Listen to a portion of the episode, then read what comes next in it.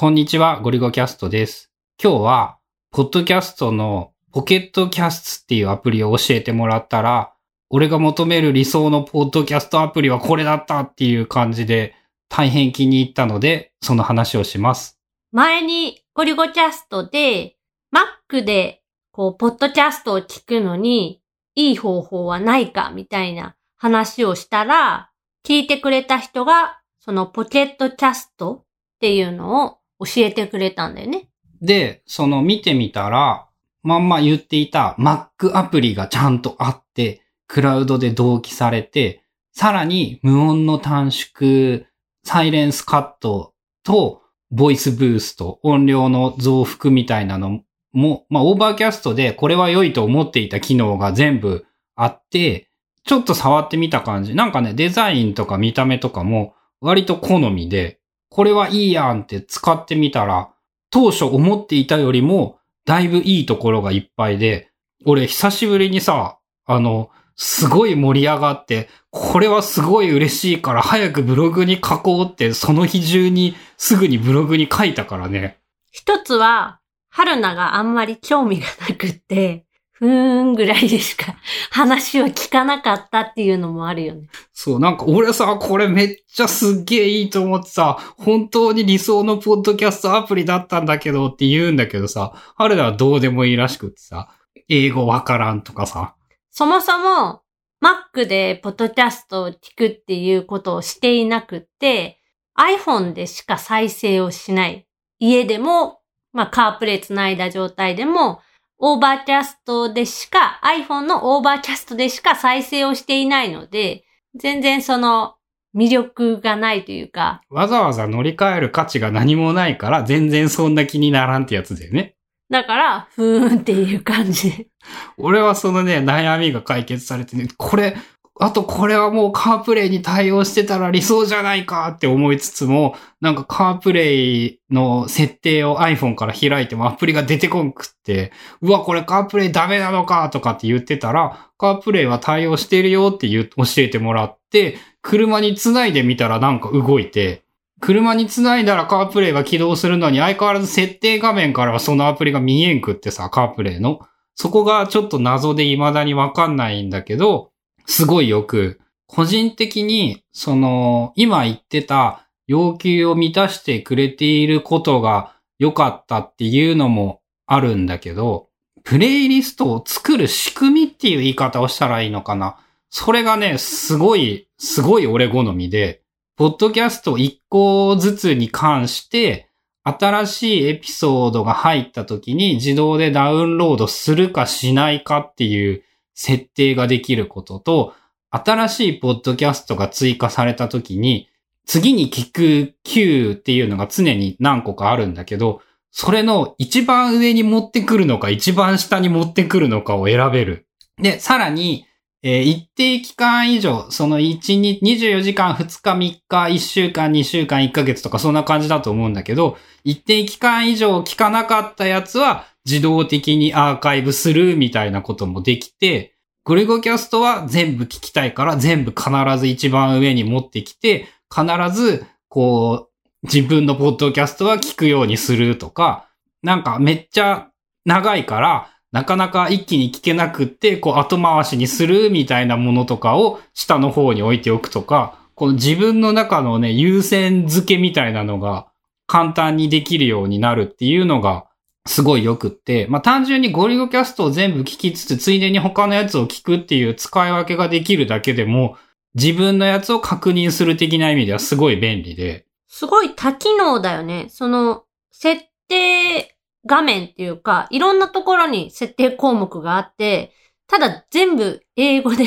春菜的にはちょっと、な、ど、どこをどうしていいのかわからないレベルには、あの、設定項目が多い。俺もね、最近さ、設定項目多いやつは基本的には嫌いだったはずなんだけど、なんか久しぶりにね、その、なんかこれどういう、どういう風にしたら俺にとって一番便利なポッドキャスト環境ができるんだろうって結構ときめいて、その、いろんな設定とかも見て回って苦にならなかったし、ま項目数は多いんだけど、全部あったら嬉しいなっていうものばっかりがちゃんとあったから、この、このアプリは大変にいいなっていうのを思って、ちなみに Mac でね、アプリ版を使うには、月に100円もしくは年間2000円のプロ会員にならないとダメなんだけど、えープロ会員に試しになった。 Overcast から、その、Pocket Cast への移行っていうのは簡単。めっちゃ簡単で、えっと、ポケ、Overcast にエクスポート XML、OPML っていう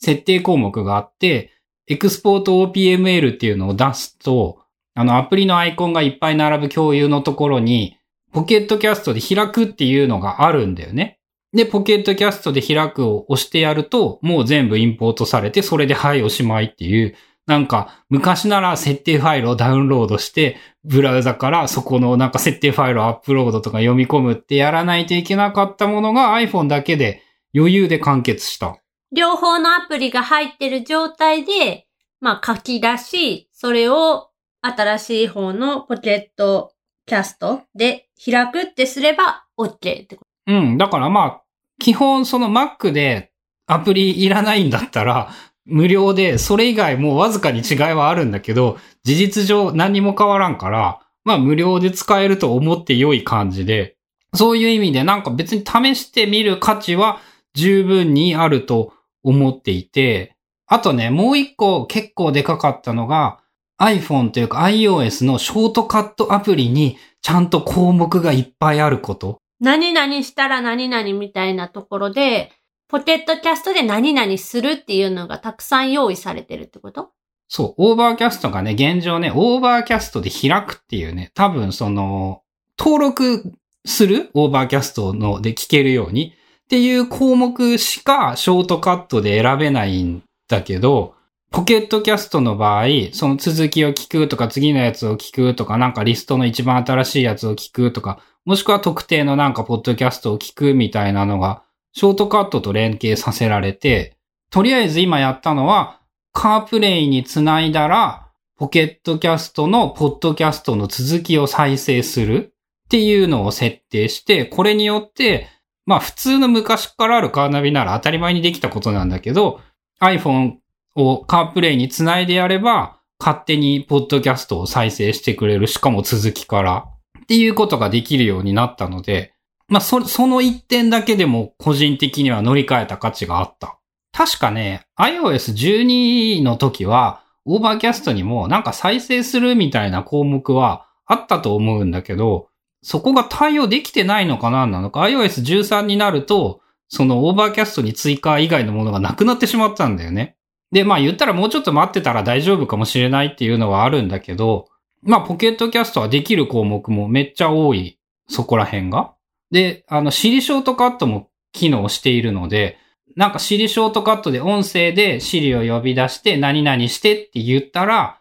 例えばそのまさにゴルゴキャストを開くはシリショートカットからも簡単に起動できたりとか、まあそのあたりのことも含めて、その、なんかね、欲しい機能が全部ちゃんと入っていた。で、春菜が言うにはごちゃごちゃしてすごいわかりにくいって言ってたけど、俺的には欲しいアプリが一応ちゃんと綺麗に全部まとまっていた。欲しい機能？欲しい、そのいろんな機能ちなみに、その100円、月100円払わないと Mac アプリが使えないんだけど、ポケットキャストの Web 版も見た目的には Mac アプリと同じような感じで使えて、そっちだったらその無料会員のままでも使えるんだよね。で、 Overcastの Web っていうのが、なんか、プレイリストも機能しなくて、ただ上から順番に聞いてないポッドキャストが並んでいるだけで、これはちょっと使いたくないなっていう感じだっただけど、その Pocket Castsのやつだったら、ウェブで聞くのが苦にならないなら、十分に使いやすいような印象もあって、まあやっぱね、喋ってみるとね、こういいことしかなかったっていう感じで、英語以外は褒めることしかない。だからパソコン使ってる時に、まあパソコンから聞きたいなっていう人には、あと、シリショートカットとかその辺をうまく使いたい人。俺ね、Bluetooth スピーカーとかイヤホンにつないだら、ポッドキャストを再生ができるというだけで使う価値はあるっていうふうに思う。ので、それがまあ Overcastだと現状できなくって、Apple のポッドキャストアプリならできるんかな。まあ、そのあたりいろいろあるけど、だいぶ理想のやつでした。ということで、今日はポケットキャストというポッドキャストアプリがめっちゃ良かったよっていうお話でした。